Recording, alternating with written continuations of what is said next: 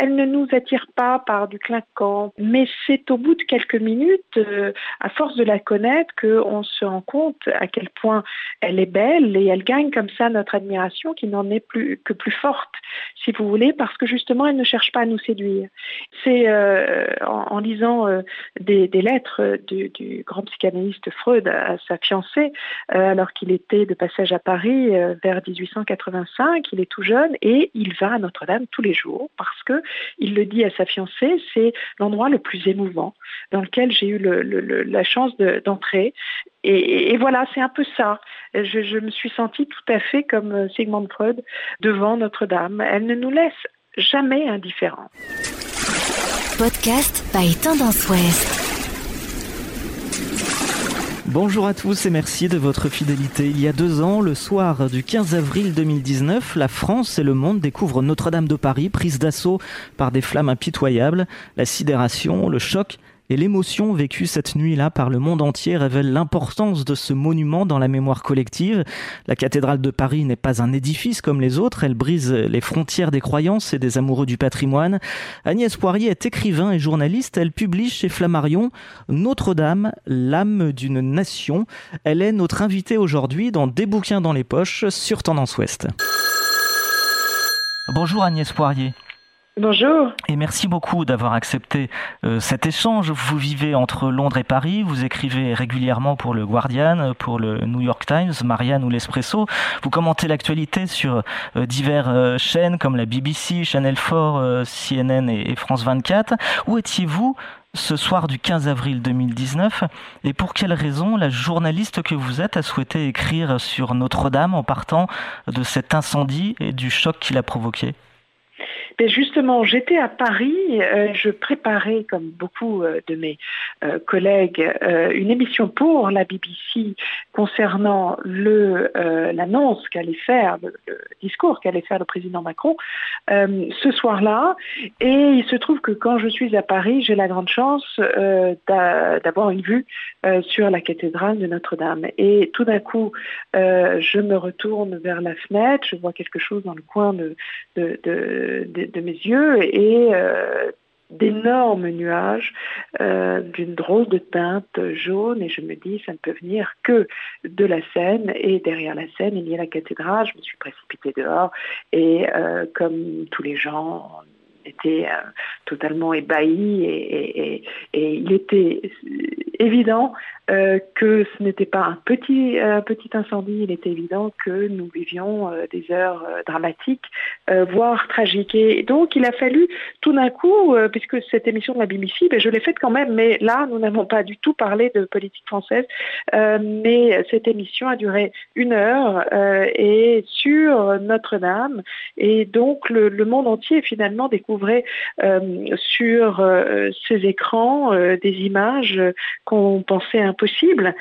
Et il a fallu très vite que je mette des mots un petit peu sur ces images. C'est-à-dire que euh, j'ai ensuite enchaîné pendant 48 heures, nuit et jour, euh, les, euh, les, commentaires pour les chaînes internationales de radio et de télévision. Et, ce qui était très frappant, c'est que des gens qui n'étaient parfois jamais venus en France, à Paris, et n'avaient pas franchi le seuil de la cathédrale, étaient absolument bouleversés.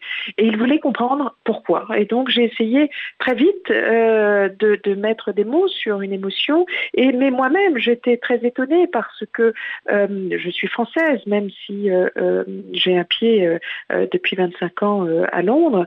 mais moi-même, j'étais confrontée à des émotions que je ne que je ne pensais pas possible.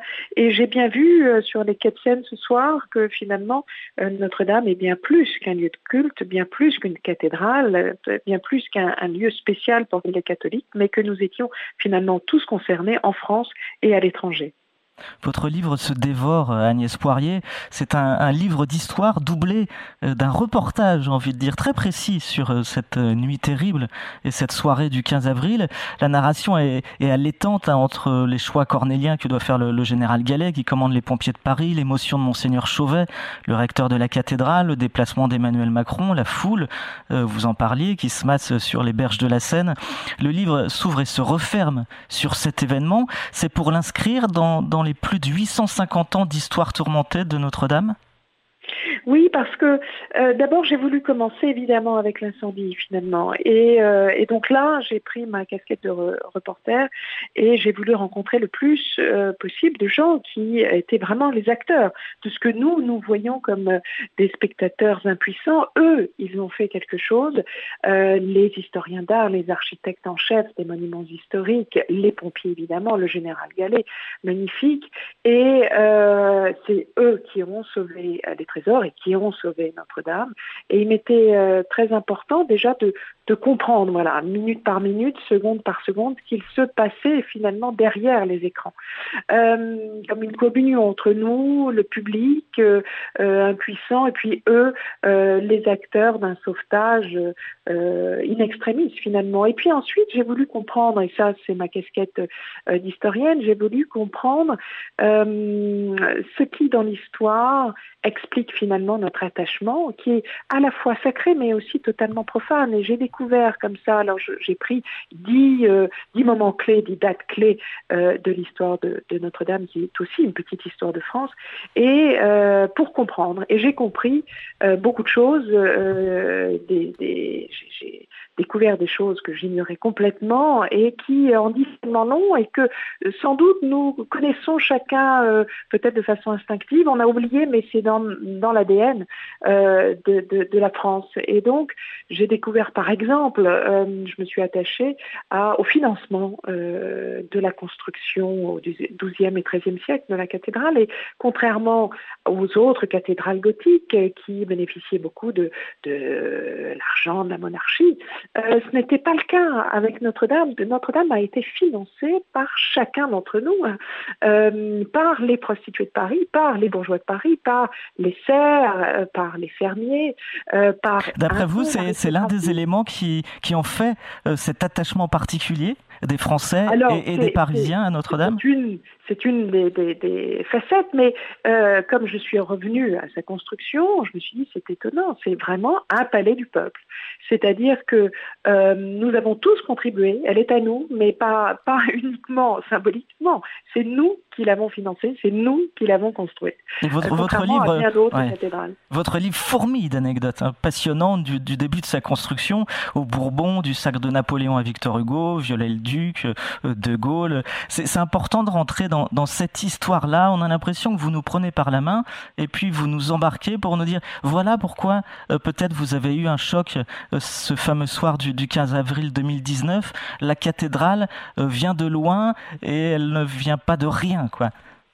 Tout à fait. Et, vous avez, euh, il vous manque juste 1789 parce que alors pendant la Révolution, c'est extraordinaire. La cathédrale se transforme en une espèce de laboratoire euh, d'idées euh, révolutionnaires. Les révolutionnaires, le, on connaît évidemment le 14 juillet, la prise de la Bastille, mais que font-ils le lendemain? Ils vont, ils se ruent avec Jean-Sylvain Bailly qui est astronome, mais aussi le premier maire de Paris, pour célébrer le massacre des gardes suisses, un peu étonnant.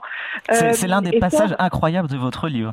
Oui, mais le 4 août aussi, la, la, la nuit euh, de l'abolition des privilèges, euh, eh bien, ils sortent euh, comme ça euh, à l'aube et ils se précipitent pour un tédéum solennel. Parce que, si vous voulez, pour eux, la Providence, Dieu, est forcément révolutionnaire, est forcément du côté euh, des révolutionnaires et de la Révolution française.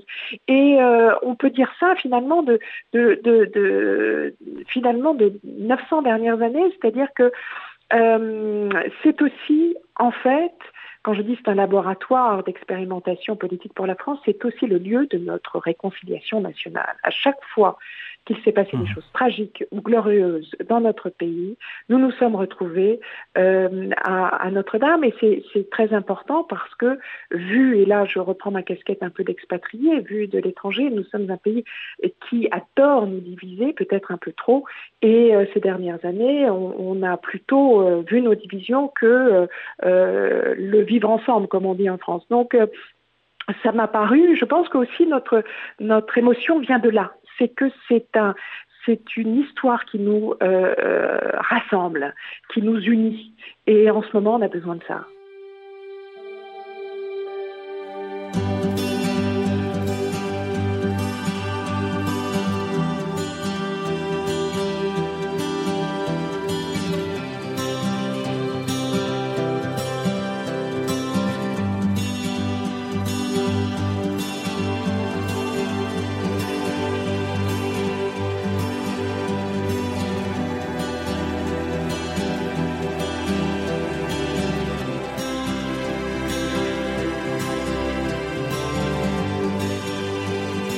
Podcast by Tendance Ouest. Vous parliez de la Révolution, on peut euh, parler de, de, Napoléon. On a l'impression que d'une certaine manière, pour être adoubé par les Parisiens, il vaut mieux avoir Notre-Dame avec soi.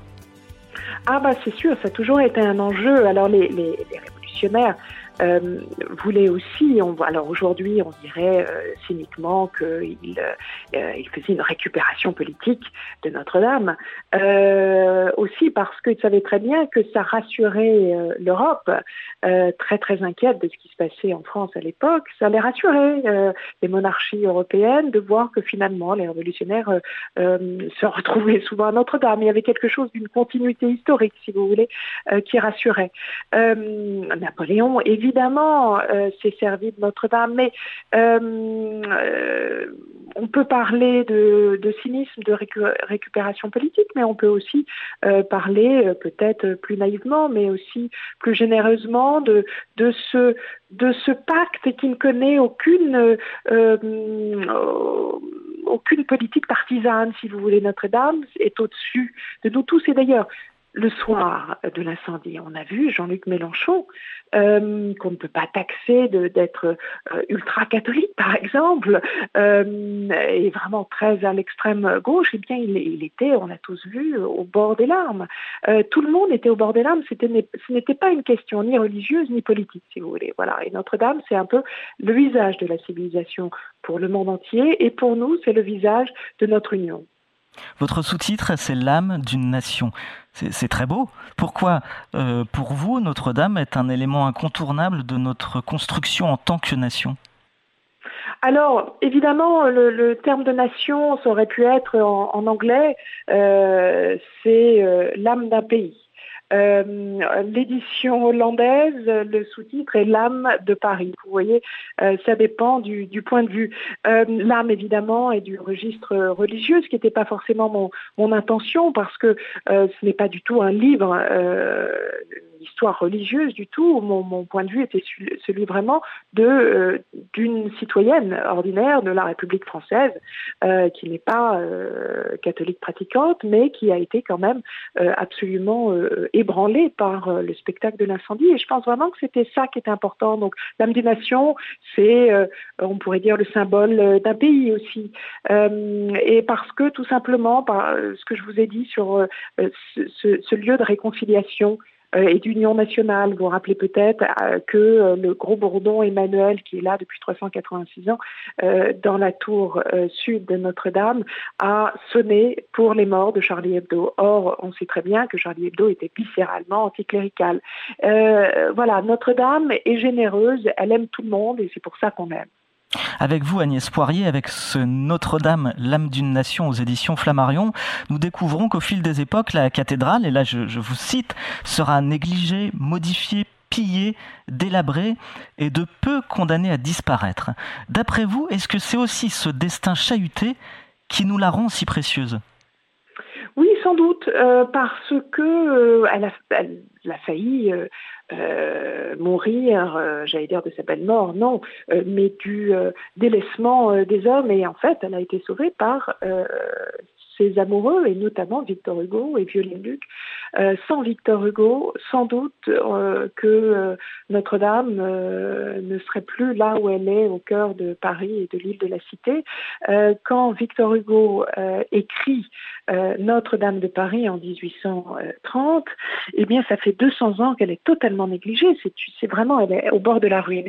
Et à l'époque, il n'y a pas de loi qui protège euh, le patrimoine euh, architectural français. Et il réclame euh, depuis en fait son pamphlet de 1823 hein, qui se nomme le, la guerre aux, aux démolisseurs. Il réclame une loi, une loi et un ministère pour sauver le patrimoine culturel et médiéval architectural français. Et il va l'obtenir parce que euh, Louis-Philippe, qui arrive au pouvoir en 1830, aime l'idée euh, et c'est lui qui va créer le poste, le premier poste d'inspecteur des monuments historiques.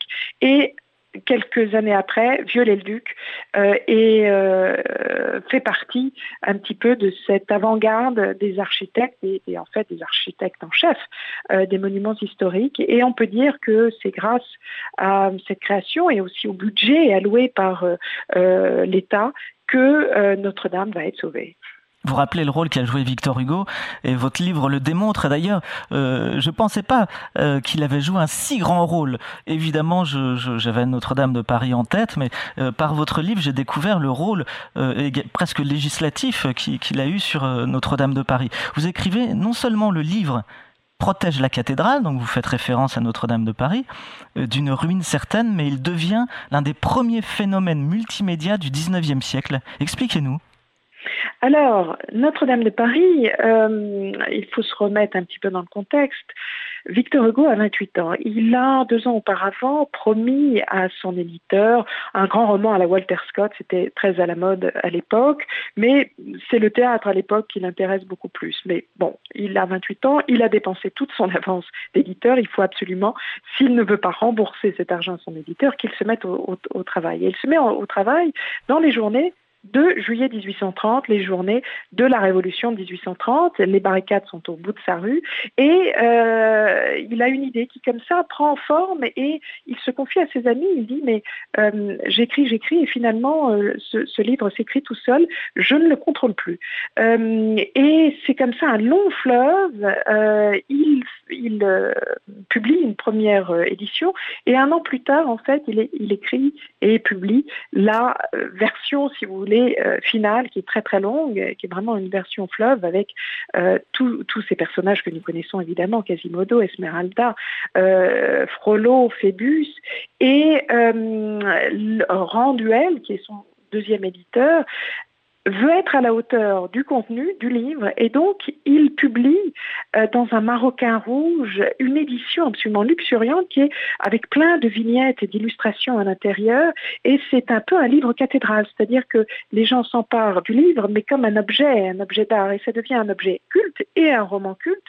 Et en fait les personnages, donc c'est un best-seller on va dire, on dirait aujourd'hui, et les personnages aussi euh, envahissent l'imaginaire collectif et on a ce qu'on appelle des produits dérivés, c'est-à-dire que tout d'un coup, voilà, de la vaisselle avec tous les personnages euh, va être vendu, des horloges, euh, des objets, des petites figurines. Et c'est pour ça que je dis que c'est un peu le premier phénomène multimédia, parce que immédiatement on lui demande euh, de vendre ses droits pour adapter le roman à l'opéra, au théâtre, et quelques décennies plus tard, eh bien c'est le cinéma qui s'empare de Notre-Dame de Paris, le bossu de Notre-Dame, c'est comme ça qu'il est traduit en langue anglaise, et il y a une dizaine de films. Alors on se, souvient euh, évidemment surtout de deux films, les meilleurs, celui de 1939 avec Charles Lawton et Maureen O'Hara, fait euh, par Hollywood, mais aussi celui de Delanois avec Gina Lollobrigida et euh, Anthony Quinn dans le rôle de, Quasimodo. Et puis plus tard, en fait assez récemment, il y a 25 ans à peu près, c'est Walt Disney qui faisait le bossu de Notre-Dame si vous voulez, de génération en génération. L'affection pour Notre-Dame de Paris est comme ça euh, euh, euh, communiqué, et tout ça, c'est grâce à Victor Hugo.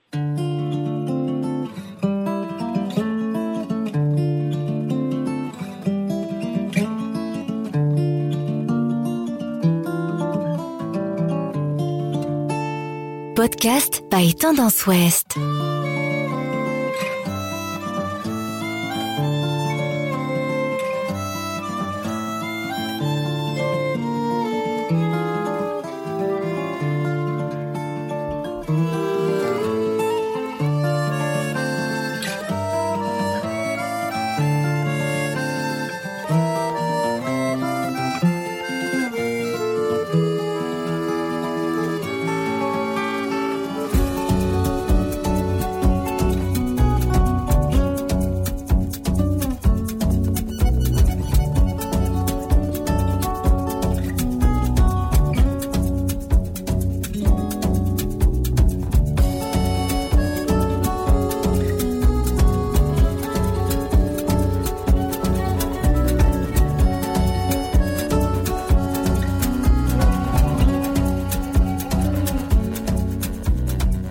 Aurions envie de parcourir tous les chapitres de votre livre avec vous parce qu'ils sont très riches, parce que vous en parlez très bien. Je ne peux que renvoyer nos auditeurs à cet ouvrage Notre-Dame, l'âne d'une nation qui se dévore. Un mot quand même, Agnès Poirier, sur euh, Viollet-le-Duc. Vous avez euh, abordé un tout petit peu euh, tout à l'heure Viollet-le-Duc qui est aimé, puis détesté, puis redécouvert finalement il y a quelques années maintenant. Mais on a entendu, on a lu en tout cas des Viollet-le-Duc a massacré tous les, tous les monuments français. Et puis finalement, là on va refaire la flèche à l'identique.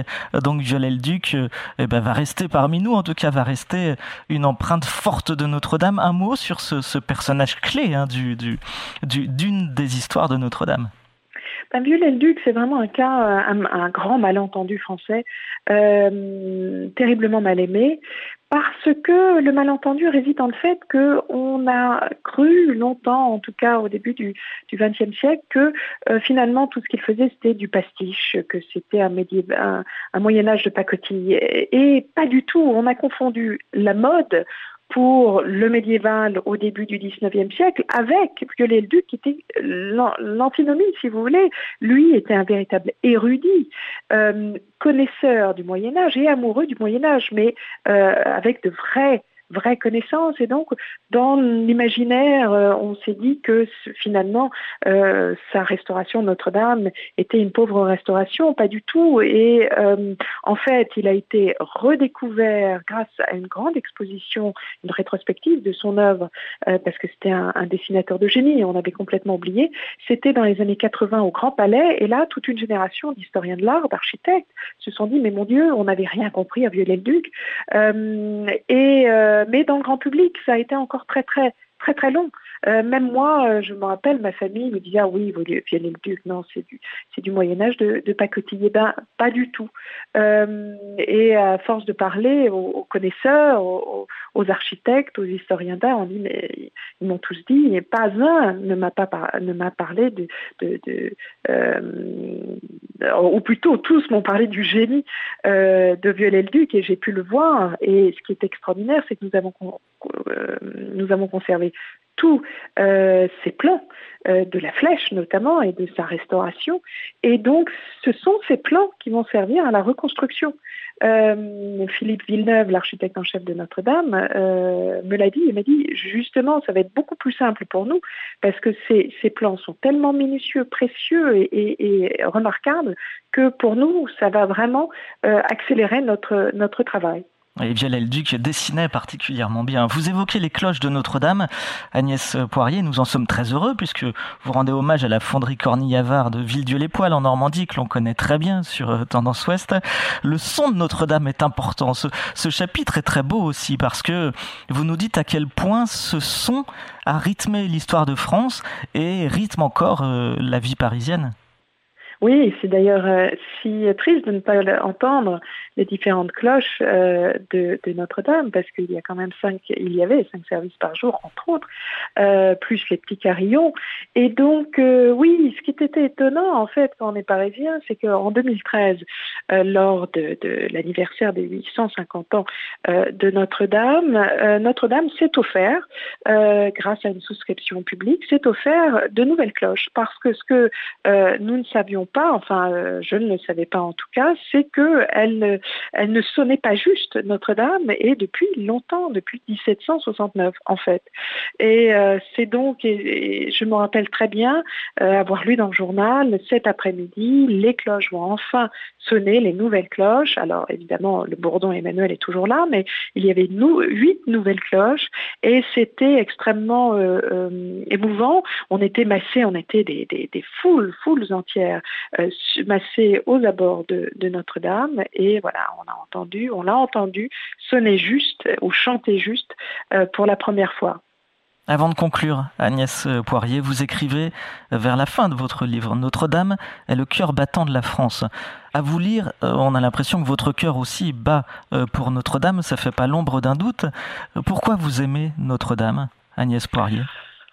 Écoutez, je pense que euh, hum, sa beauté est assez euh, particulière parce que euh, D'abord, on a tous notre angle favori de Notre-Dame aujourd'hui. Elle, elle est comme ça, elle se dresse en majesté, euh, peut-être un peu trop solitaire d'ailleurs, parce que le baron Haussmann euh, l'a, euh, l'a rendue très seule finalement sur cette pointe orientale de l'île de la Cité, mais au moins on la voit de loin et elle nous attire comme ça, comme un aimant. Et ensuite, elle est très austère si on, si on regarde bien. C'est une beauté très austère, mais il suffit, donc elle ne nous attire pas par du clinquant, par, euh, euh, mais c'est au bout de quelques minutes, euh, à force de la connaître, qu'on se rend compte à quel point elle est belle et elle gagne comme ça notre admiration qui n'en est plus que plus forte, si vous voulez, parce que justement elle ne cherche pas à nous séduire. Et c'est en, lisant des, lettres du, du, grand psychanalyste Freud à sa fiancée, alors qu'il était de passage à Paris vers 1885, il est tout jeune et il à Notre-Dame tous les jours parce que il le dit à sa fiancée, c'est l'endroit le plus émouvant euh, dans lequel j'ai eu la chance d'entrer euh, et, et, voilà, c'est un peu ça. Je, me suis sentie tout à fait comme Sigmund Freud euh, devant Notre-Dame. Elle ne nous laisse jamais indifférents. Merci infiniment Agnès euh, Poirier, Notre-Dame, l'âme d'une nation aux éditions Flammarion. Merci beaucoup et à bientôt. Au revoir. À, à bientôt. Podcast by Tendance Ouest. Podcast by Tendance Ouest.